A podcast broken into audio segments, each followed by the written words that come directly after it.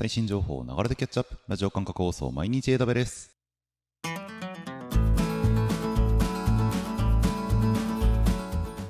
おはようございます。サーバークスの加藤です。11月の30日今日も最新のアップデートを皆様にお届けしていきます。電車に乗りながらご飯を食べながらちょっとしたながら時間で気軽にキャッチアップしていきましょう。放送のフィードバックは YouTube のコメント欄または Twitter のハッシュタグサパワにて投稿お願いします。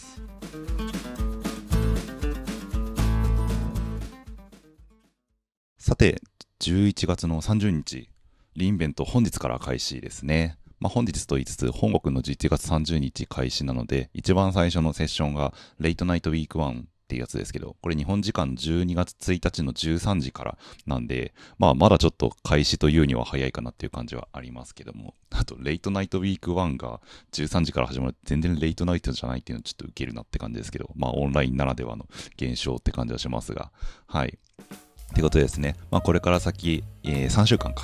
リインベントずっと続いていくので、まあ、なんかデイリーで気になるセッションとか、まあ、ちらほらこう冒頭でお話ししてみようかなと思っているので、もし興味があったら聞いてみてください。まあ、3分か5分ぐらいで終わらせようと思っているので、あのデイリーのアップデートの方だけ気になるっていう人はそれぐらいに飛ばしてもらえばいいかなと思いますが、セッションですね、なんかいろいろ出てますね。500近いって言ったかな、めちゃめちゃ大量にあるんですけれども、まあ、差し当たってとりあえずキーノートは見るでしょうという感じで、一番最初がは12月の2日の日本時間で言うと深夜1時にライブだと開催されるアンディ・ジャシーのあの AWS の CEO ですね、のキーノートは気になりますね。やっぱり一番盛り上がるセッションですからね。で、えっと、今回キーノートに関してはリブロードキャストあの後から再生もしてくれるっていうことで日本だと,、えー、と9時開始のやつが多分見やすいんじゃないかなと思います。一応17時とかもあるみたいですけどね。そっちで追っかけてもらえればいいんじゃないかなと思いますし多分僕も深夜見てると疲れちゃうんで今回は9時からのリブロードキャストの方で見ようかなと思ってますけども。はい。一番最初アンディ・ジャシー何発表されるのかなってまあ、全然わかんないのであれですけど楽しみですね。あとなんか今年は結構いろいろと keynote が machine learning とかインフラ向けの keynote とかも来週以降予定されてますね。なんかそっちもよりこうサービスに寄った話が出てくるんじゃないかなっていうので結構楽しみですけど。はい。あとはですねえっ、ー、とちょっとセッションから話ずれますけどこの期間中、水木金の間は、お昼の12時、13時かな？に AWS オンエアっていう名前で、あの、亀田さんって、ま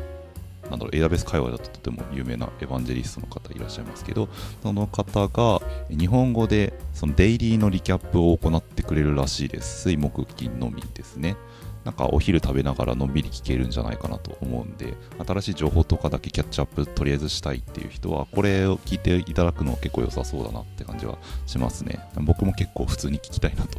思っていますけれども、まあ、概要はこの絵聞いて、カメラさんの解説聞いて把握しつつ、まあ、気になるセッションとかがあったら適宜入って聞いていただくっていうのがまあいいんじゃないかなと思います。やっぱりね、あの現地じゃないと時間感覚がちょっとあだいぶずれるので、なかなかいろいろ難しそうだなとは思いますけれども、まあまあ、あんまり体調を壊さない程度に頑張って追っかけていただければいいんじゃないかなと思います。はい。あと、日本語のセッションも今回あるみたいですね。やっぱ現地でやると英語で基本になっちゃいますけど、日本語のセッションっていうのも10個ぐらいあって、なんかクラウドの今までの AWS の発展の歴史みたいなやつからサーバーレスコンテナの話だったりとか machine learning どんなことできるよみたいな話だったりとかっていうのもなんかいろいろあるみたいなんでその辺も見ていただけると面白いんじゃないかなと思います。はい。まあ現地に行くっていうハードルがなくなった分非常に見やすくはなっていると思いますのでぜひ。ちょっとね 探すの大変ですけどあのトラックっていう形で分野がいろいろ分かれているのでちょっとその中から自分の気になる分野、まあ、例えばアナリティクスとかアーキテクチャとかブロックチェーンとか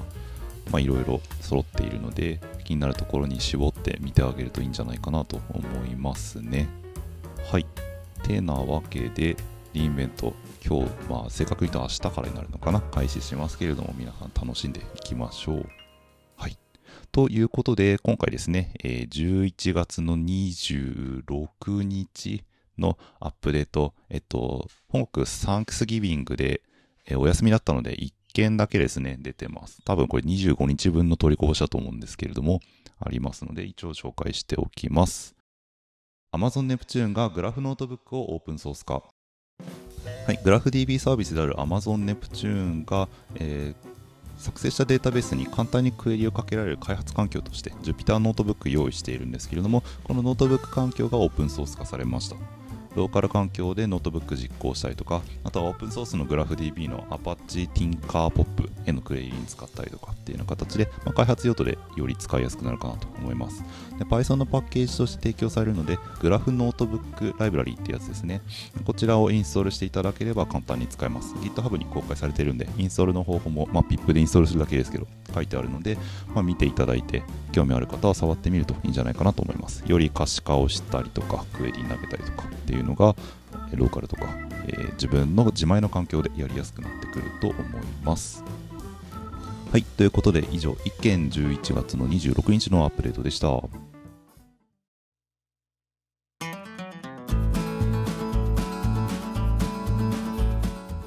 繰り返しになりますが、放送のフィードバックは YouTube のコメント欄また Twitter のハッシュタグサバワにて投稿お願いします。また次回毎日ダベースを楽しみに。ではでは。